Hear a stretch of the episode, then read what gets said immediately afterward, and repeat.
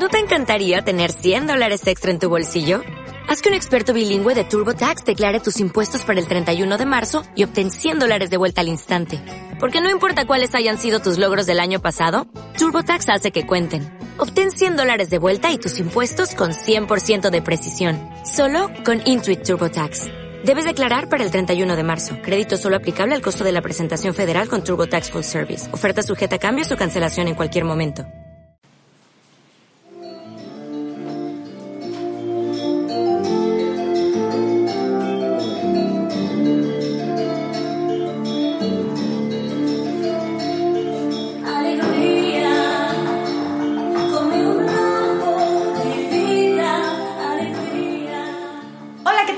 Y amigas? Bienvenidos a un podcast más de este su programa Damas de Casa. Con el punto de vista del caballero. La doctora Adriana Hernández. Y José Carlos Seguerra les damos la más cordial las bienvenidas a este su podcast.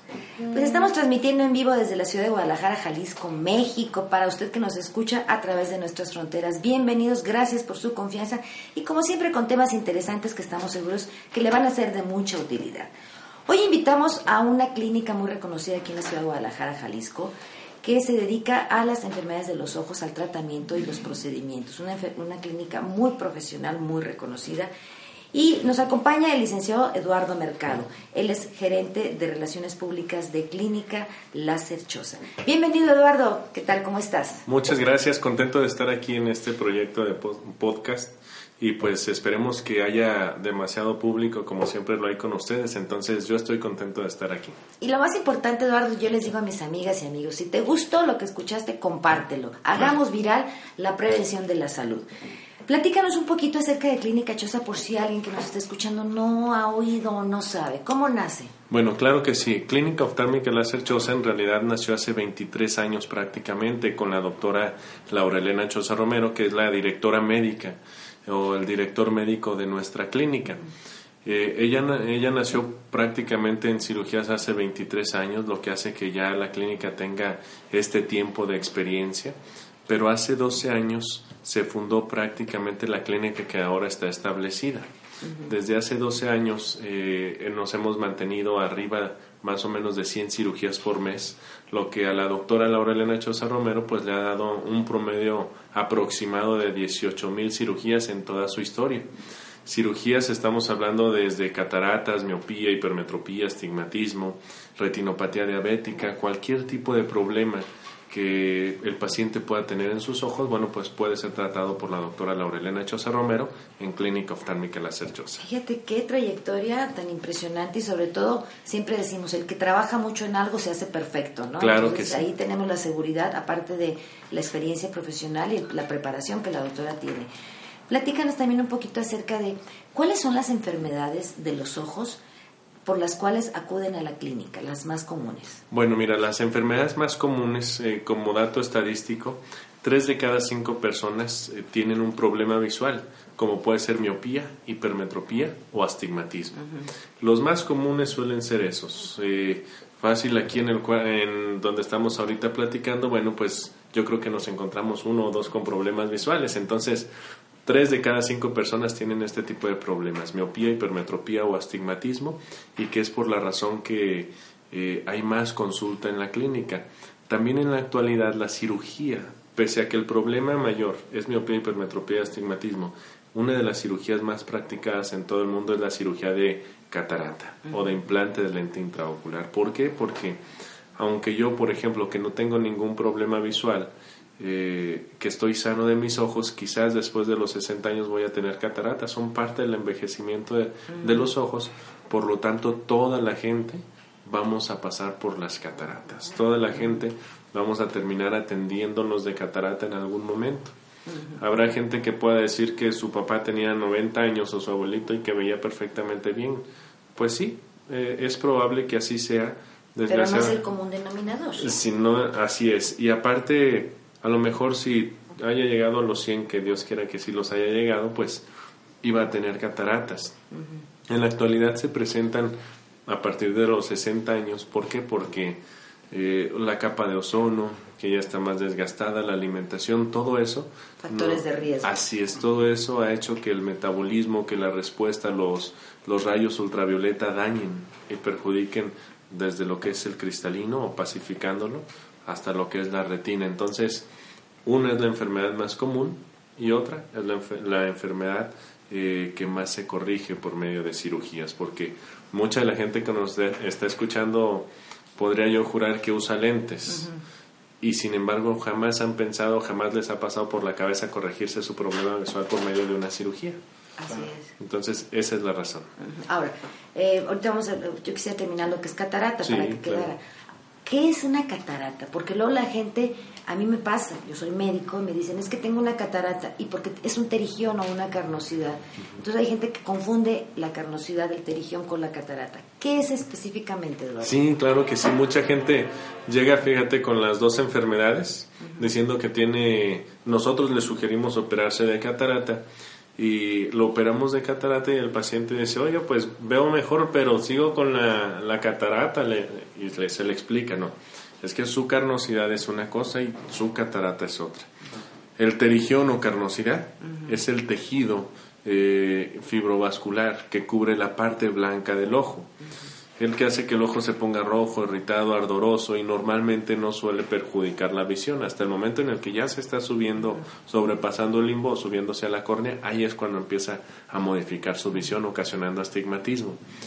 Pero las cataratas, las cataratas pueden ocasionarle ceguera a un paciente. Eh, una catarata, para que todo el mundo lo sepa, yo normalmente les platico a los pacientes, le digo, usted antes, eh, la catarata no es algo que le acaba de aparecer, no es algo que antes no estaba y ahora ya está. Usted siempre ha tenido eh, algo ahí dentro de su ojo, lo cual se llama cristalino. El cristalino es el segundo lente más importante de sus ojos. El de usted es cataratoso y el de su, el de su hija es transparente. Ese cristalino es el segundo lente más importante. Si nos vamos a la anatomía del ojo, en la parte de enfrente está la córnea. Luego sigue el iris. Si hiciéramos el símil con un reloj, podría ser. Ah, sí, claro ver, que sí. entonces. En el reloj, digamos que el cristal que está enfrente Sí. eh, sería la córnea. Muy bien. El primer lente que cubre eh, la superficie del ojo. Y es uno de los lentes más importantes. Adentro, digamos que estaría todo lo que se ve físicamente, donde están los numeritos y todo eso, ese sería, el iris. Muy bien. En la parte del centro, de donde se mueven las manecillas, sería la pupila, que es la niña del ojo, el puntito negro. Y más adentro todavía, Por detrás de la. por detrás del iris o por detrás de la carátula, la máquina, digámoslo así, sería el cristalino. Es el segundo lente más importante de sus ojos. Cuando ese cristalino, que se llama cristalino porque es completamente transparente, como su mismo nombre lo dice, cuando ese cristalino se empieza a opacificar, deja de llamarse cristalino y se empieza a llamar Catarata. Cuando ese cristalino pierde su transparencia, ahora se le llama cristalino cataratoso o cristalino opaco. Es muy raro que digan cristalino opaco. Se le llama catarata. Entonces, no es otra cosa, no es algo que aparece, es su lente natural que se deterioró. Eso es una catarata. Ahora, ustedes en la clínica Láser Choza tienen la alternativa para curar a los pacientes de esta catarata. Claro. ¿Cuál es el procedimiento? Claro que sí. El procedimiento pues es muy sencillo. Eh, antes me gustaría comentar.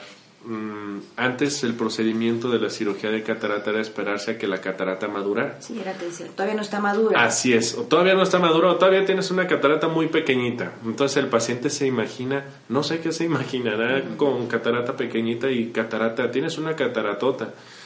En realidad, al decir el médico, tienes una catarata pequeñita o incipiente que va empezando, no es, no quiere decir que está pequeñita, no.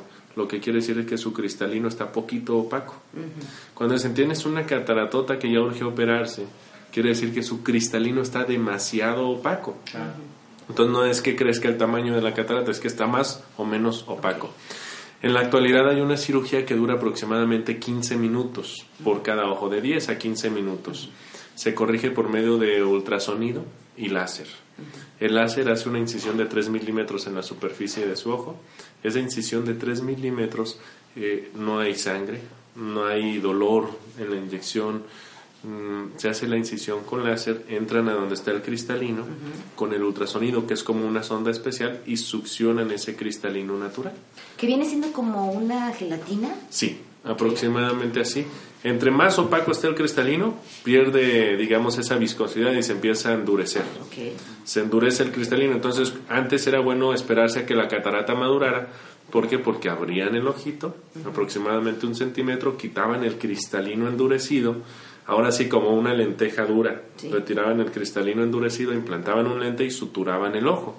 Entonces era mucho más tardada la recuperación. traumático. Más traumático para el paciente, Más pero riesgos.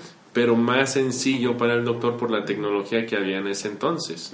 Ahora que ya está el ultrasonido y el láser, en cuanto empieza a pacificarse el cristalino, es mejor operarla. ¿Por qué? Si el paciente llega con el 80% visual, es mucho más fácil recuperarle el otro 20% que si llega con una Un catarata 50. muy madura y recuperarle mayor porcentaje, eh, porcentaje visual. Entonces, en la actualidad, el paciente ya no tiene por qué sentirse, ya no tiene por qué pasar ese calvario de esperarse a que madure, de cada vez ir viendo menos. Y, aparte es un riesgo, ¿no? Yo creo que es un riesgo ¿Y la edad? pa- para manejar, para caminar, para todo. La edad también. Así ¿no? es, la edad también puede ser un factor. La persona más grande que se ha operado con nosotros tiene 102 años. No, está- bueno, pues. Con ganas de vivir, con ganas de ver y no me van a, no me la van a creer, pero ni bastón ni nada trae al paciente. Entonces, tiene 102 años y está muy bien.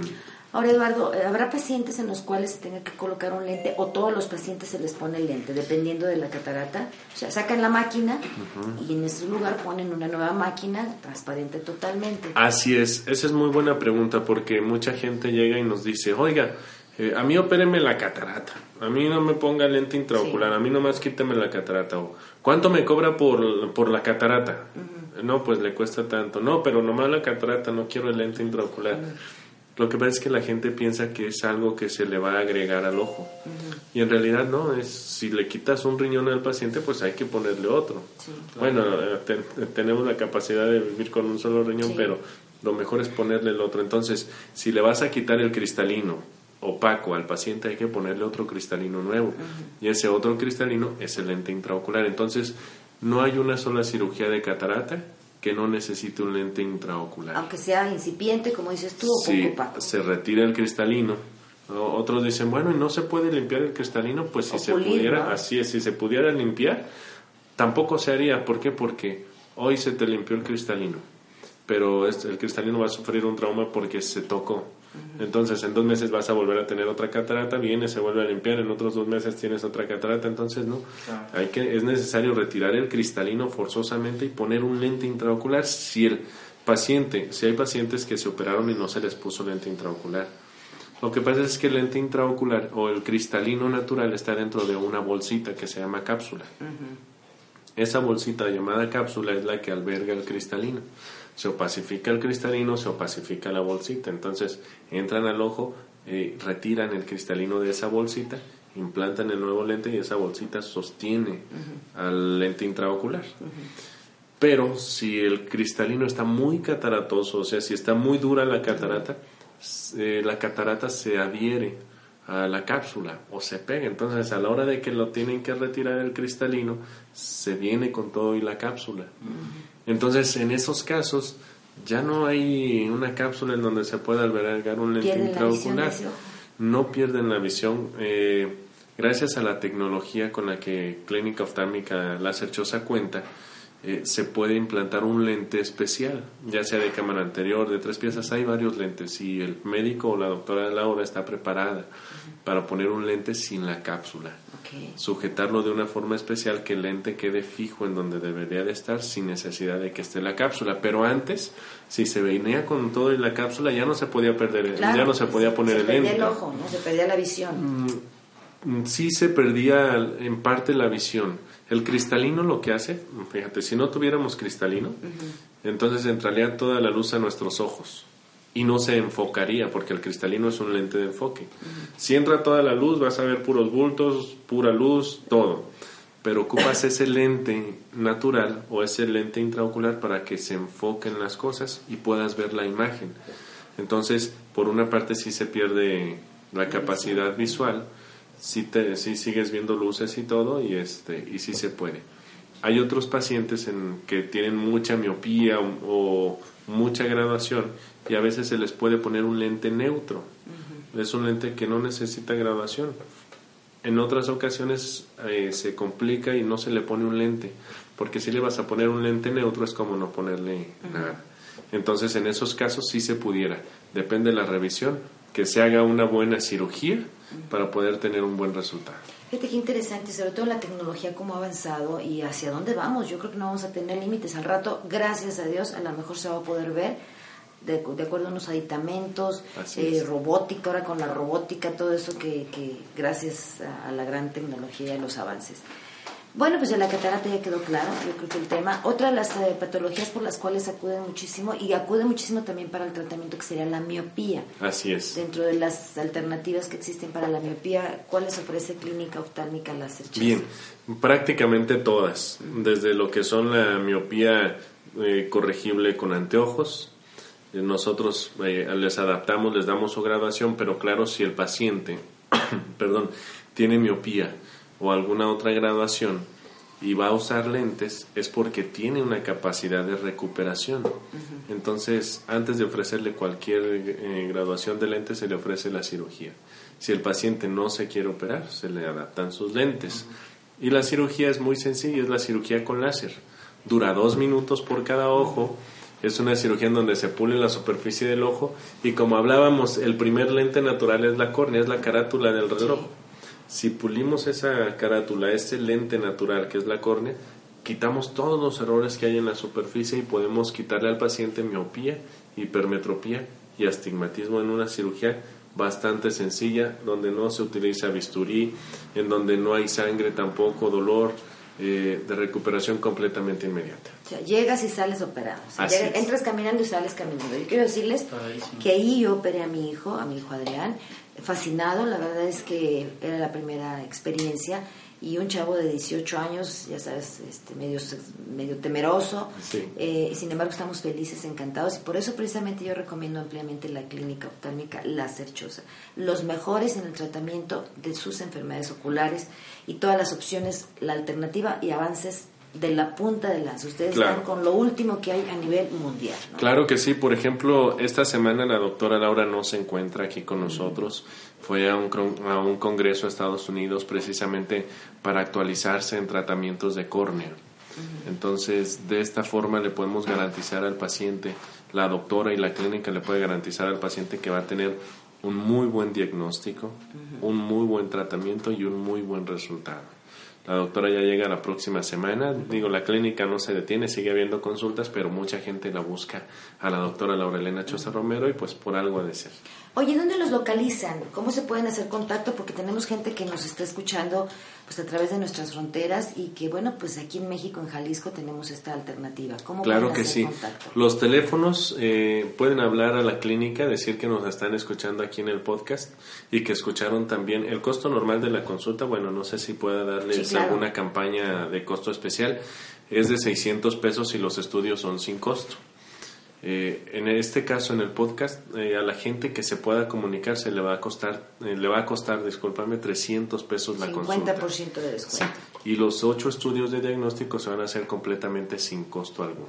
¿Qué son cuáles? Son ocho, es la agudeza visual, la agudeza visual a recuperar para saber exactamente qué puede esperar el paciente después de operarse, la refracción para saber qué graduación tiene, el ultrasonido modo A en caso de cataratas, el ultrasonido modo B en caso de pacientes con problemas en retina, el- la topografía corneal para saber si un paciente es o no es candidato a cirugía con láser, el pentacam para estar seguros de que no tenga otra enfermedad como es queratocono y la presión intraocular para saber si el paciente puede o no puede tener glaucoma. Estos son los ocho estudios que realizamos de diagnóstico, son sin costo, la consulta de 300 pesos y los teléfonos son 0133, lo doy con Sí, con porque la- va a estar, esperemos que sea un rango muy amplio, 0133 36 15 20 16 y 0133 36 15 20 17. Los repito, 0133 36 15 20 16 y 0133 36 15 20 17. Muy bien, bueno, pues estos son los teléfonos. ¿Hay algún correo si quieren mandarles? Ahora, pues gracias a esto de la tecnología también Internet, para que hagan contacto. Sí, claro que sí. Aquí yo creo que lo mejor sería que el contacto fuera vía telefónica. Te explico por qué. Vamos a meter es- vamos a meter esta esta campaña para la gente que nos esté escuchando en el pod- en el podcast. Claro, también se va a ver en internet, pero en internet el costo es de 600 pesos la consulta. Entonces, pueden meterse a nuestra página que es www.lacerchosa.com.mx, pero de- la promoción es 600 pesos la consulta. Entonces, quisiera hacer énfasis en que en este tu programa Solo para las personas que llaman por Así teléfono. es. En este tu programa el costo es de 300 pesos la consulta. Fíjate, José Carlos, viene el 10 de mayo, le has hecho exámenes regalo, a tu ¿eh? mami, no le has hecho exámenes, bueno, pues es un buen regalo, la llevas, la acompañas y sobre todo, pues puedes saber en qué condiciones. Aprovecha también para ti, amigo o amiga, porque nunca nos vigilamos, nunca nos Así estamos es. supervisando la visión, ni nos, ni- a menos que nos duela o traigamos el ojo rojo, ¿no? Ah, ¿Sabes qué, Adriana? A lo mejor también la mamá o, o, bueno, esa señora, la abuela, este que no puede hacer ya su, lo que hacía, Tejidos, su tejido, actividades. sus costumbres que tenía, hacer las galletitas, todo eso, porque ya es peligroso realizar actividades en casa por el problema de catarata, de miopía. Entonces, este es un gran regalo, como bien lo dices, ahorita en la época del 10 de mayo. Y ¿no? sí es muy bueno que, que acudan a revisión. ¿Por qué? Porque normalmente no nos ponemos en el zapato de ni del papá ni de la mamá. Normalmente escuchamos que la mamá dice, oye hijo, es que no veo. Y lo que nosotros pensamos, y se lo digo porque lo he, lo he visto, es que es un papá chiqueado, es porque se está chiqueando, es porque quiere que la acompañen, cuando en realidad la, la paciente no ve. Hay pacientes que, que llegan aquí a la clínica y es así de que es que dígale a mi hijo cuánto veo. Es que mamá eres una chiqueada y no sé cuántas cosas. Que de alguna forma la llevan, ¿verdad? Pero verdaderamente hasta que no le decimos al familiar, su mamá tiene ceguera legal, legalmente es considerada como ciega, ha hecho su vida normal eh, con tanto defecto visual, hasta que no le hacemos ver Es cuando se arrepienten. y es se- cuando dicen, sí, pues no sabía, yo pensé que se estaba chiqueando, eso es lo que nos dicen. Y muchos pacientes se han quedado ciegos por lo mismo. Bueno, pues este, a partir de que usted escucha el podcast, solamente mencione lo que está hablando, que lo escuchó en Damas de Casa con el punto de vista del caballero, para que le respeten este 50% de descuento. Vamos a continuar, yo creo que a ver si alcanzamos a platicar acerca de dos también patologías que son el glaucoma y la degeneración macular. Eh, el, el glaucoma es una enfermedad muy frecuente o no tan frecuente. Ok, sí, claro que sí. El glaucoma, fíjate que eh, no es muy fre- bueno, no es muy frecuente en jóvenes, en adultos sí. El glaucoma puede ser secundario a las cataratas. Cuando la catarata está muy madura, llega a ocluir, eh, digamos así, los conductos por donde fluye el humor acuoso. El humor acuoso es parte de lo que mantiene el ojito inflado.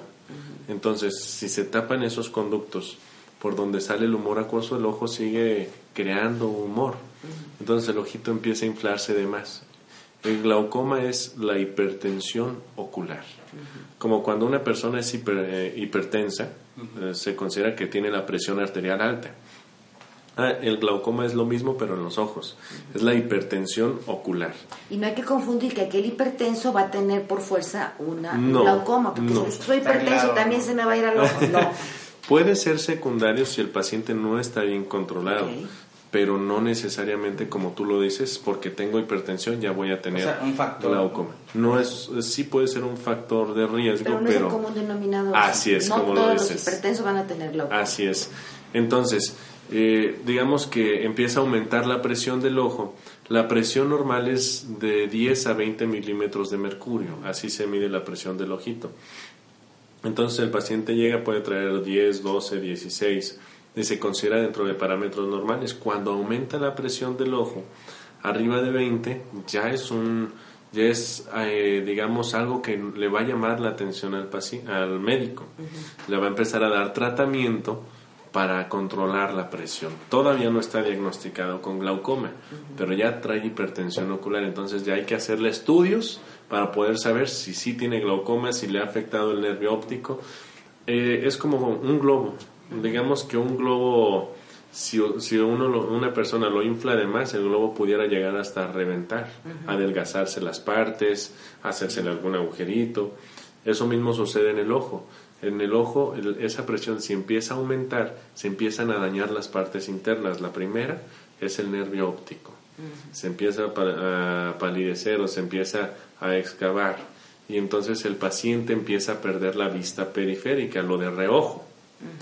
Hacia los lados. Sí, y no se dan cuenta porque como es muy paulatino, eh, por ejemplo, usted a lo mejor que nos está escuchando, que está en casita, eh, usted a lo mejor si pone sus manos alrededor de su cabeza, eh, o sea, a la altura de las orejas, las percibes. alcanza a ver. Y habrá otra gente que dice, no, yo no las veo, pero es normal, yo la- las, si las pongo un poquito más enfrente, sí las veo. No se dan cuenta si perdieron o no perdieron agudeza visual periférica. Entonces hay que hacerle algunos estudios. Los pacientes con glaucoma, termina, eh, mal controlado, terminan viendo como si estuvieran en unos túneles. Se va reduciendo el campo visual hasta que se te Hasta que la única concentra. vista que queda es la del centro. Los pacientes con glaucoma, ¿cómo se controlarían? Igual que un paciente hipertenso. Si el paciente es hipertenso, hay que darle sus pastillitas para que se controle. Si el paciente tiene hipertensión ocular o glaucoma, hay que darle sus gotitas para que se controle. Si está controlado, controla. no hay problema, sí. Si el paciente hipertenso mm, de hipertensión arterial no se puede controlar con medicamentos o está muy mal, van a subir la dosis. O no se puede controlar con medicamentos, hay que hacerle ya una cirugía. ¿sí? O si ya llega con un infarto o, o algún eh, algo ocasionado por su hipertensión arterial, hay que intervenirlo quirúrgicamente. Si el paciente con glaucoma no se está controlando, hay que hacerle algún tratamiento o cirugía, pero las cirugías en ninguno de los dos casos se hacen hasta que el paciente ya está grave, por así decirlo. Al principio siempre se controla por medio de tratamiento. Ahora, ¿el glaucoma se considera hereditario? Sí se considera hered- hereditario, este, puede ser por herencia, eh, puede ser secundario a una catarata, puede ser secundario a alguna otra enfermedad como también la diabetes. Eh, pueden ser varios factores y uno de ellos también es hereditario. Bueno, pues hay que estar muy al pendiente. Y antes de irnos, yo quisiera que platicáramos rápidamente de la degeneración macular. Ok. Que se oye ahorita mucho la mácula. ¿En Sí. qué consiste? Antes cerrando lo del glaucoma, hay gotas que pueden producir glaucoma. Hay mucha gente que utiliza gotas para ojo rojo. Indiscriminadamente, exacto. Sí, usan gotas, incluso le ponen a sus hijos gotas para el ojo rojo. Malísimo. Sí, han- nos han llegado niños de 6 años con glaucoma severo. ¿Por qué? Por el porque sus, sí, porque sus papás les recetaron las gotas, se sintieron a gusto y se las pusieron a sus hijos por un tiempo prolongado y llegaron con glaucoma severo. Oye, o algún té, ¿verdad? También en- hay, hay veces que ponen Así té- es. algunos tés en... Para lavar Sí, el no, no se debe, para de eso están las gotas. Claro. Se ponen gotas de limón y es puro ácido, este o de lima o Puede ser un glaucoma adquirido. Sí, Hay que entonces tener mucho cuidado. así así se puede hacer. Y la degeneración macular, bueno, hay dos tipos también eh, de los que pudiéramos tocar ahorita tema. Uno es la degeneración macular relacionada a la edad y la degeneración macular relacionada al estrés. La gente joven que está muy estresada tiende a perder en ciertas ocasiones o a ver una manchita al centro. Eso es porque tienen una degeneración macular relacionada al estrés pasa el periodo de estrés y pueden mejorar. Es posible que, que no mejoren también. Y en la degeneración macular relacionada a la edad, pues como el mismo nombre lo dice, la edad ha desgastado la mácula. La mácula es la parte más fina de la visión. Esta parte que es la más fina de la visión es la parte central. Por ejemplo, yo que la estoy viendo a usted, doctora, la veo con la mácula. La luz que entra a mi ojo cae toda sobre la retina, pero al centro hay una partecita que es la mácula. Lo que uno ve al centro, esa es la mácula. Eh, y todo lo de alrededor es mi vista periférica. Por ejemplo, yo la veo a usted y, y veo sus bonitos ojos, veo... Todo- sí, de nada, veo su nariz, veo todo, todas sus facciones. Al lado veo que están dos personas, que están, bueno, la gente que nos está apoyando con, con este producción. proyecto, sí. Y, pero no alcanzo a ver sus detalles. Esa es mi vista, lo, lo que cae al- alrededor de la retina. Si se daña la mácula eh, o se degenera la mácula, ¿qué es lo que va a suceder? Voy a perder mi visión central. O sea, a usted ya no le estaría viendo los ojos, la estaría viendo o chueca, la estaría viendo o distorsionada. No verías mi rostro. No lo verías vería. alrededor. La gente, incluso hay gente que ve, eh, que tiene generación macular, que ve una línea recta como usted la ve recta, otra gente la ve curva o pandeada. Como silueta. Sí, como silueta. Entonces ellos, pregúntenle si pueden hacer una línea recta. No, porque siempre la van a ver distorsionada, siempre la van a ver pandeada. ¿Y hay tratamiento? Eh, sí hay tratamientos para prevenir. Pueden ser tomar antioxidantes, uno que es la luteína y otro que es la riboflavina. Así los pueden pedir, luteína y riboflavina. En la clínica nosotros tenemos unos muy importantes que se absorben hasta en un 93% y son, eh, son antioxidantes directos para los ojos. Entonces, sí los hay. Cuando el problema ya está en la mácula, es más complicado. Digamos que el 70, el 40% de los casos tienen solución, pero tienen que ir a consulta. Y el 60% no. Y el 60% no. Fíjate qué interesante. Bueno, pues queremos dar a conocer para que vean cómo están de preparados todo el personal que trabaja en la clínica oftálmica La Cerchosa. Yo en lo personal se los recomiendo ampliamente. Yo llevé a mi hijo, que es el tesoro más preciado que tengo. Así que con esa confianza yo se los estoy recomendando y aprovechar esta oportunidad que tienes tú para esta campaña, que las personas que hablen a los teléfonos, repetimos, 36, 0133, esa es la alada, y los teléfonos son 30, y- 36 15 20 16 y 36 15 20 17. Bueno, pues ha sido un placer platicar contigo, Eduardo. ¿Qué te parece? Hoy aprendimos algo más, No, sobre todo padrísimo. tú. Yo creo que todavía nos falta mucha información. Claro, Muchísimo. muchísimo tema, ¿no? Pero yo creo que este pues hay que meternos a, a la página web que llamar a, a Clínica Láser Chosa. Yo creo que es una clínica con años de respaldo y aparte toda una experiencia. Y, y bueno, y quitarnos también los tabús, porque yo creo que también alrededor hay muchos tabús y ahorita ya aclaramos algunos Claro. este, a nuestro auditorio y excelente. Enhorabuena, Eduardo. Muchas gracias. Muchísimas gracias, Eduardo. Muchas gracias, Eh, vamos a sí. seguir en contacto, vamos a seguir trabajando con ustedes porque hay que difundir la, la salud a través de la prevención. Claro es la que sí. palabra mágica, hay que prevenir. Gracias, Eduardo Mercado. Saludos a la doctora Laura Chosa. De su parte, muchísimas gracias y nos vemos y llamen mucho, por favor. Clínica Oftálmica Láser Chosa, sus amigos de confianza. Nos vemos para el próximo podcast, José Carlos. Claro, nos, nos escuchamos para el próximo episodio de nuestro podcast. Y como siempre, cuide mucho su salud.